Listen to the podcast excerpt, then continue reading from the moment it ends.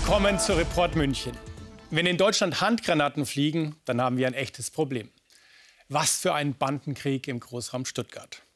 Es geht um Drogen, Schießereien, schwere Körperverletzungen. Es sind vor allem Täter mit Migrationshintergrund. Der grüne Ministerpräsident Kretschmann spielt das Sicherheitsproblem herunter. Dabei bräuchte die Polizei viel mehr Personal. Beamte fühlen sich hängen gelassen.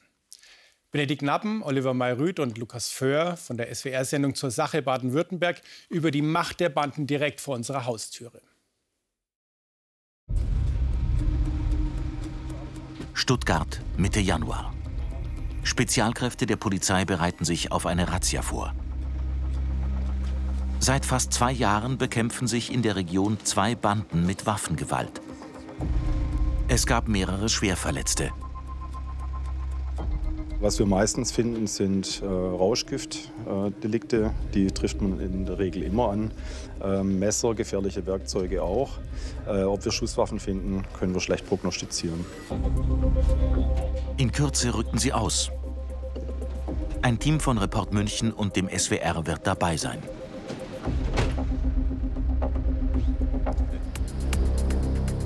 Rückblick. Schusswechsel, Messerstechereien, martialische Aufmärsche wie hier in Vaihingen, einem Stuttgarter Stadtteil. Sie rufen auf Türkisch Intikam, das bedeutet Rache. Die Mitglieder der Banden sind multiethnisch. Der harte Kern ist kurdischer Abstammung. Die Polizei benennt die beiden Banden nach den Gebieten, in denen sie die Vorherrschaft haben. Auf der einen Seite die Gruppe Esslingen, Ludwigsburg, Plochingen auf der anderen Seite die Gruppe Stuttgart-Zuffenhausen, Göppingen.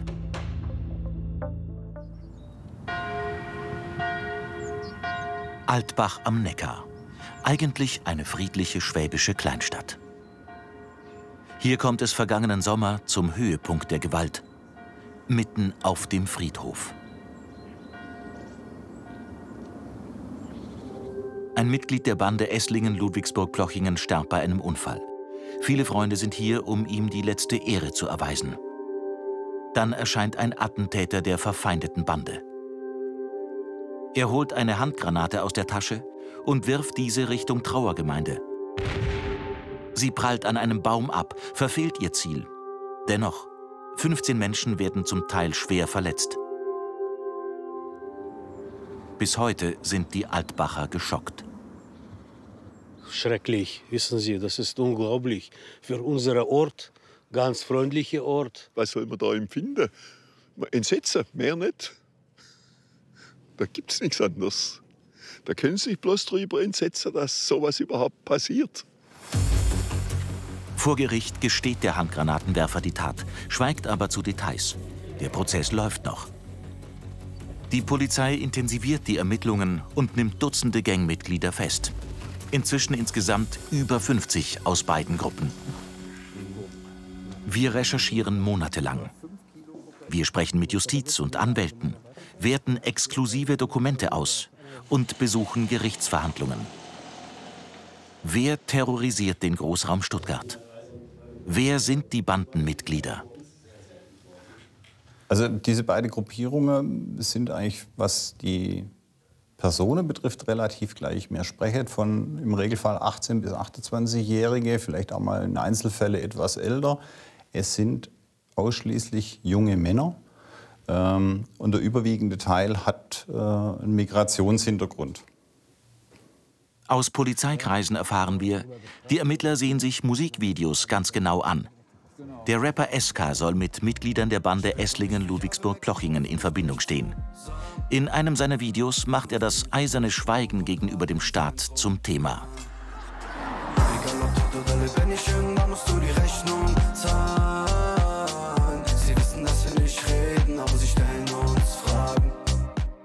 In SK-Videos entdecken wir mehrfach junge Männer, die wir zuvor in einer Gerichtsverhandlung auf der Anklagebank gesehen haben. Beschuldigt sind sie wegen einer Schießerei. Da hinten, da, da steht er, ne? Das hier ist S. Er soll laut Staatsanwaltschaft geschossen haben. Das Urteil ist noch nicht rechtskräftig. Wir finden heraus, auch SK selbst saß wegen gefährlicher Körperverletzung im Gefängnis. Mehrere Jahre. Die Razzia hat begonnen. Das Ziel? Eine Shisha-Bar im Stuttgarter Norden. Die Ermittler sagen, es sei ein Treffpunkt der Bande Zuffenhausen-Göppingen. Zahlreiche Männer werden durchsucht und abgeführt. Also wir haben hier 32 Personen festgestellt. Sie werden äh, durchsucht und dann wird die Identität festgestellt. Weitere Ergebnisse kann ich noch nicht sagen, weil wir nachher noch auch mit äh, Rauschgift und Sprengstoffrunden reingehen. Wie gefährlich die Zuffenhausener Bande ist, zeigte sich auch im vergangenen Frühjahr in der Kleinstadt Plochingen. Gegen 5.20 Uhr morgens taucht vor einer Shisha-Bar ein Kleinwagen auf. Vier Schüsse werden aus dem fahrenden Auto abgegeben. Der 34-jährige Inhaber der Bar wird leicht verletzt. Die Täter fliehen. Auch bei der Zuffenhausener Bande interessieren sich Ermittler für Videos und Songs eines deutschlandweit bekannten Rappers. Sein Name Dardan. In diesem Dardan-Video sind Bilder zu sehen, die offenbar Waffengewalt und Drogenhandel verherrlichen sollen.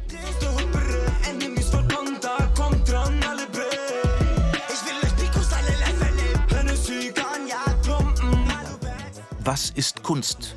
Was Realität? Im Internet finden wir ein Foto mit Dardan. Er posiert mit jungen Männern im Freibad. Nach unseren Recherchen ist einer von ihnen wegen eines Gewaltdeliktes verurteilt. Ein weiterer stand vor kurzem wegen einem Kilo Rauschgift vor Gericht. Stuttgart-Zuffenhausen. Hier hat Dardans Label Hypnotize seinen Sitz. Auf mehrfache Interviewanfragen gibt es keine Reaktion. Wir versuchen ihn persönlich zu treffen, wollen wissen, alles nur Rap-Kunst oder hat er wirklich Verbindungen ins kriminelle Milieu? Bevor wir klingeln können, werden wir von jungen Männern angesprochen. Aber nicht aufnehmen. Nicht aufnehmen. Doch, doch, aufnehmen, aufnehmen. Nehmen Sie das hier das Label vom Dada. Kennt ihr den? Ja, Hypnotize. Ja? Wollt ihr den äh, treffen oder was Ja, wollt ihr? ja, wir wollten ein Interview machen mit dem. Was halten Sie denn von den Schießereien? Ja, das kann, könnte auch äh, normale Passanten treffen. Das ist schon scheiße, aber ich denke, ich. Also, es muss ja Gründe geben, dass man schießt. Und wahrscheinlich machen die Jungs das. Ich will jetzt nicht, ich will es jetzt nicht hochloben, aber wahrscheinlich machen die Jungs das dann zurecht, würde ich jetzt sagen. Um was geht's da? Geht's um Drogenkriminalität oder Wahrscheinlich. Gebiete? Sie gehen ja in die Gerichtsverhandlung rein. Ich weiß nicht, was sagen die Leute denn da aus? Wegen was sind die Leute denn angeklagt? Wahrscheinlich. Das Interessante ist, die sagen gar nichts aus. Echt? Stramme Jungs. Jungs, ihr seid stabil, bleibt so, wie ihr seid. Zweiter Anlauf. Keiner macht uns auf. Kein Treffen mit Dardan. Wir sehen uns ein weiteres Video an. In einem Song fordert Dardan Freiheit für zwei Männer in Haft. Freiheit für M, Freiheit für U. Kommunikation, denn die Zelle ist zu. Freiheit für M, Freiheit für U. Wir gelangen an die Urteile von M und U. Es geht um jeweils mehr als 100 Kilo Drogen. Die haben ja relativ hohe Haftstrafen bekommen. Da geht es um Drogen. Ne? Da geht es um richtig, und zwar um richtig viel Drogen. Da geht es um Verkaufserlöse, wie hier steht, in Höhe von insgesamt 1.037.535 Euro. Trotz Dardans fragwürdiger Videos kann er als Coach bei einer Castingshow des Senders Pro7 auftreten. Was willst du? Mit deinem Feature-Angebot, Alter. Wer will Feature mit dir? Bruder, stramme Performance, Bruder. Stramme Performance. Sehr, sehr stark, Bruder. Auf Nachfrage bei Pro7 heißt es, Dardan und seine Musik sind Teil einer deutschen Jugendkultur und werden hunderttausendfach gehört und gestreamt. Deswegen war er Coach bei The Voice Rap. Waffengewalt, organisierte Kriminalität, begleitet von Rapmusik. Multiethnische Banden, für die Stuttgarter Polizei eine große Herausforderung. Also ich glaube, dass es viel um das Thema Anerkennung und Ehre geht. Äh, man hat so ein bisschen falsche Vorbilder. Da spielt ja das Thema Gangster-Rap-Kultur, ein bisschen Kampfsport, alles mit der, mit der Rolle. Da wird Gewalt verherrlicht. Wir haben Überschneidungsbereiche zur klassischen Kriminalität. Da spielt sicherlich Betäubungsmittel eine Rolle. Da spielen aber andere Straftaten mit Rolle. Es gibt auch Teile in diesen Gruppierungen, die sich mit Kriminalität ihren Lebensunterhalt sicherlich verdienen.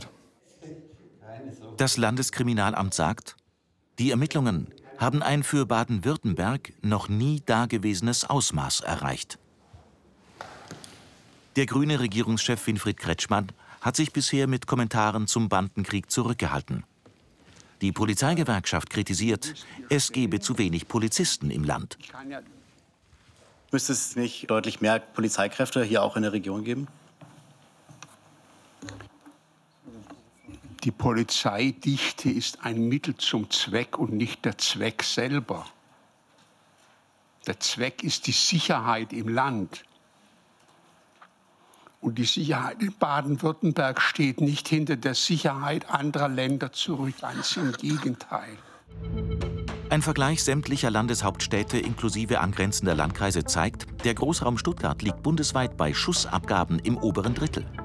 Gleichzeitig gibt es im Verhältnis zur Zahl der Einwohner nirgends so wenig Beschäftigte bei der Polizei wie in Baden-Württemberg. Die Regierung argumentiert, man habe bereits eine Einstellungsoffensive gestartet, die nun langsam Wirkung zeige. Zurück bei der Razzia. Mehrere Stunden befragen Polizisten Gäste der Szenebar, durchsuchen die Räumlichkeiten und Autos. Also wir haben äh, Drogen festgestellt, unter anderem Kokain, illegales Glücksspiel und wir haben äh, eindeutig der Szene zuzuordnen eine Person äh, angetroffen. Wir haben gezeigt, dass wir hier sind und jederzeit auch der Szene einen Schlag versetzen können. Durchsucht und abgeführt wird auch ein Mann, der mehrfach in Dardans Videos zu sehen ist und mit dem Rapmusiker früher in einer Geschäftsbeziehung stand. Schusswaffen findet die Polizei diesmal nicht. Doch das kann schon bei der nächsten Razzia anders sein, sagen die Ermittler. Sie befürchten, der Bandenkrieg im Raum Stuttgart ist noch lange nicht zu Ende. Wir rutschen ab. Das Geld reicht einfach nicht, das hört man immer öfter. Die einst so stolze Mittelschicht, die sich früher auf den Sprung nach oben sah, blickt nach unten. Sie trägt die Hauptlast des deutschen Steuer- und Sozialsystems und fühlt sich ungerecht behandelt. Viele sind enttäuscht von der Ampelregierung, denn Deutschland wird in diesem Jahr beim Wirtschaftswachstum zu den schwächsten Ländern weltweit gehören. Das sagen Experten voraus.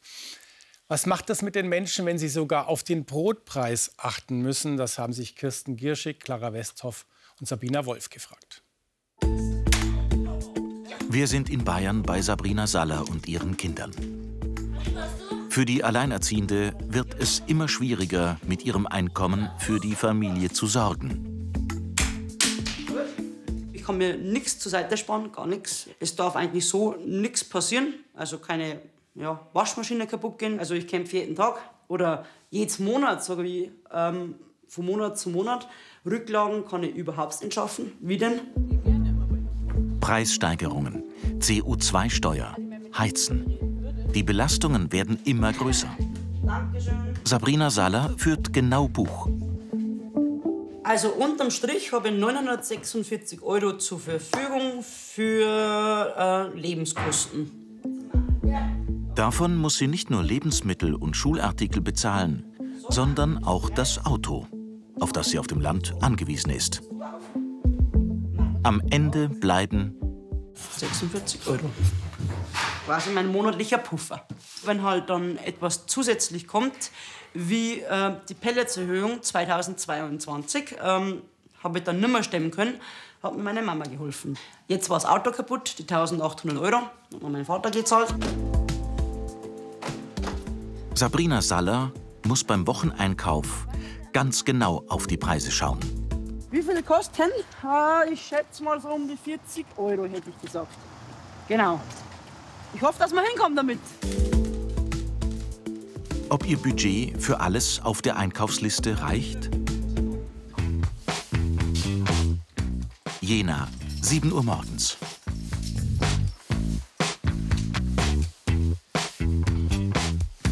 Friseurmeister Sven Heubel checkt das Auftragsbuch.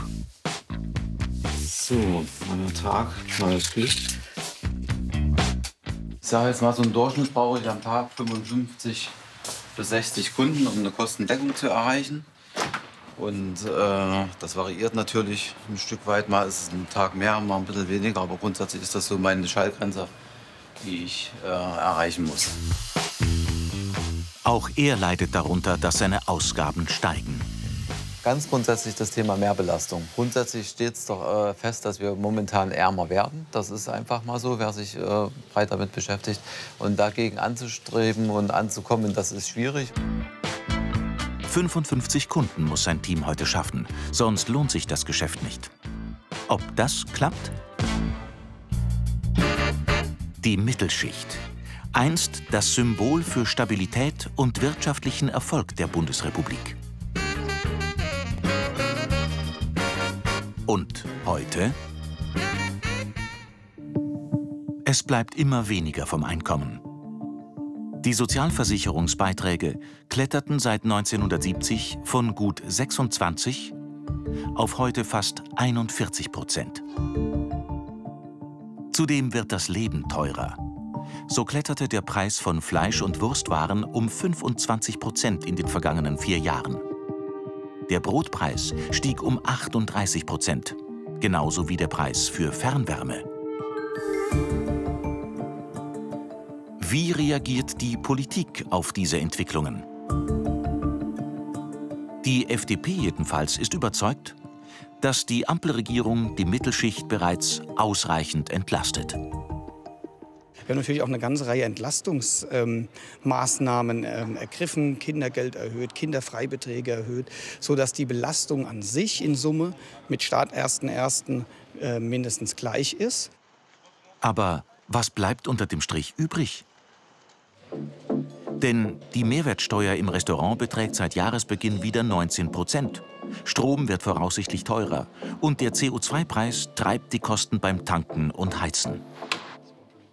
Die Wirtschaftsweise Professor Veronika Grimm mahnt, es ist durchaus so, dass die Menschen sehr stark unter Druck sind. Da wäre es eben wichtig, Tacheles zu reden und den Menschen zu sagen, dass nicht alles so weitergeht wie bisher und dann eben auch faire Angebote zu machen. Nützt ja nichts zu jammern, dass der Wohlstand äh, nicht in gleicher Form aufrechterhalten werden kann, wie wir ihn erlebt haben, sondern wir müssen uns jetzt auf diese neuen Rahmenbedingungen einstellen. Zurück in Jena im Salon von Sven Heubel. Auch er spürt, die Zeiten werden härter. Man wünschte sich eigentlich nach 30 Jahren Selbstständigkeit, dass man einfach auch mal äh, Luft holen kann und sich zurücklehnen kann und sagen, Mensch, gut, dass, was du geschafft hast und gut, dass du davon ein Stück weit auch mal zehren kannst. Das hast du im Moment nicht. Zwischenbilanz um 13 Uhr. Wie sieht es aus mit dem Tagesziel von 55 Kunden? Stand jetzt haben wir 39.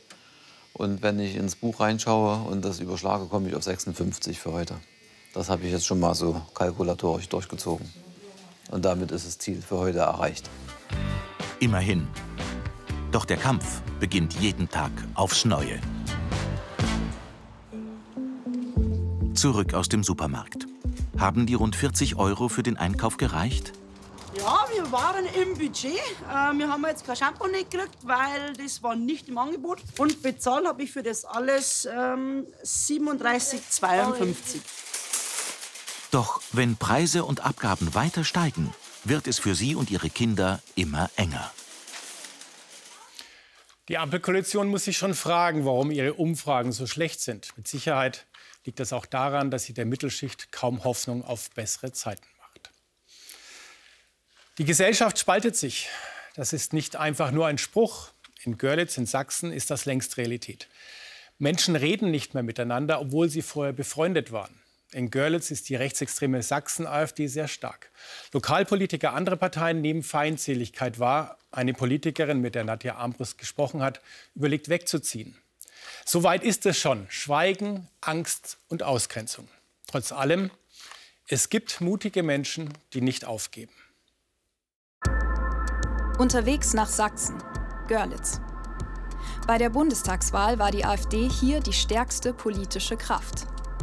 Ich frage mich, wie gehen Kommunalpolitiker anderer Parteien damit um? Die Hebamme Christina Seifert ist Stadträtin der Grünen. Das Büro der Partei wird andauernd angefeindet. Wir hatten monatelang tatsächlich auch mit Menschen zu tun, die in dieses Büro eingetreten sind, aggressiv und gewaltbereit aufgetreten sind, die Mitarbeiter bedroht haben, sodass dieses Büro jetzt nicht mehr aufgeschlossen ist, sondern es ist zugeschlossen. Es wird erst mal geguckt, wer möchte zu uns rein und es ist keine Mitarbeiterin mehr alleine im Büro. Auch privat wird sie angefeindet. Aus dem erweiterten Freundes- und Bekanntenkreis schlägt mir der pure Hass entgegen. Und ich komme dann natürlich mit meiner Hebammen-Gesprächsbereitschaft und lass uns doch drüber reden, lass uns gerne über Politik diskutieren. Aber dann kommt halt nur Schweigen und sind halt echt schon Freundschaften, die mir wichtig waren, weggebrochen. Und das, das macht mich traurig. Aber trotzdem würde ich nie was an meinem Verhalten ändern. Denn während den Anfängen, das muss man doch verstehen, es macht mich echt so betroffen. Das Mit der Geburt ihres siebten Kindes wird alles noch schlimmer. Das Baby ist wach. Okay. Ich habe schon Sprüche gehört wie der aus wie ein kleiner Schimpanse und ein kleines Äffchen und ach je, jetzt ist er ja doch so dunkel. Na, schämst du dich, oder? Der wird's ja nicht leicht haben bei uns in der Oberlausitz. Lauter so eine Sprüche, die sind nicht böse gemeint. Aber die machen natürlich was mit einem. Und natürlich reflektiere ich mich und überlege mir, ob ich mit meiner Familie hier weiterleben kann auf Dauer. Heute ist ein besonderer Tag für sie. Gleich will sie auf einer Demo gegen Rechtsextremismus sprechen. Meine Mutter hat große Angst um mich. Die sagt mir, mach das nicht, geh da nicht hin, sprich da nicht, schütz deine Kinder, zeig dich nicht, bleib zu Hause, sei still. Aber nee, sicher nee. Dennoch, Sicherheit ist für sie ein Thema. Ich wurde halt auch gewarnt, mein Auto zu nah an der Demonstration zu parken, damit mich niemand dann bis zum Auto verfolgt und mein Auto kennt. Und also lauter so eine Sprüche von denen, also es haben halt auch viele einfach echt Angst, ne? So, wir sind da, den Rest laufen wir. Ich wäre ganz glücklich mit zwischen 500 und 1000 und ich, ich hoffe über 1000. Ich sehe, der Platz ist schon voll. Oh, Wahnsinn! Auch Octavian Urso, Oberbürgermeister von Görlitz, ist hier mit seiner Frau. Zu zweit wollen Gesicht zeigen. Das ist wichtig, auch als Familie. Da sind Grenzen überschritten worden. Hier, das können wir so nicht zulassen. Urso stammt aus Rumänien. Die bekannt gewordenen Remigrationspläne haben ihn schockiert. 2019 setzte er sich bei der Oberbürgermeisterwahl gegen den AfD-Kandidaten durch. Grüne und Linke hatten ihre Kandidaten in der Stichwahl zurückgezogen. Es geht los. 1000 Teilnehmende waren angemeldet, mindestens doppelt so viele sind gekommen. Vielen Dank, dass Sie heute für uns hier sind, Frau Seifert. Kommen Sie bitte zu mir auf die Bühne. Jetzt geht's los. Jetzt wird's ernst. Ich möchte in ein menschliches Gespräch kommen. Viele denken sicher, ich kann überhaupt nichts tun. Ich gehe zu den Kundgebungen. Aber was kann ich praktisch tun? Sucht das persönliche Gespräch in der Familie, mit Freunden und mit Bekannten. In so einem Gespräch wird unangenehme Reibung entstehen. Aber Reibung verursacht auch Wärme. Auch er ist bewusst nach Görlitz gekommen. Michael Kretschmer, sächsischer Ministerpräsident in Görlitz geboren. Hier wird niemand reemigriert. Weder unser Oberbürgermeister, noch unser Lieblingsitaliener, noch Nobelpreisträger, noch Technologie und Professoren. Niemand, meine Damen und Herren. 2017 bei der Bundestagswahl verlor er sein Direktmandat in Görlitz an die AfD. Bei der anstehenden Landtagswahl könnte die AfD stärkste Kraft werden. Wir sind die Mehrheit in diesem Land. Wie gespalten ist Görlitz? Nur wenige hundert Meter hinter mir wird morgen Abend eine ganz andere Demo stattfinden. Montag. Jede Woche demonstrieren in Görlitz Menschen auf der sogenannten Montagsdemo. Oft sind es mehrere hundert.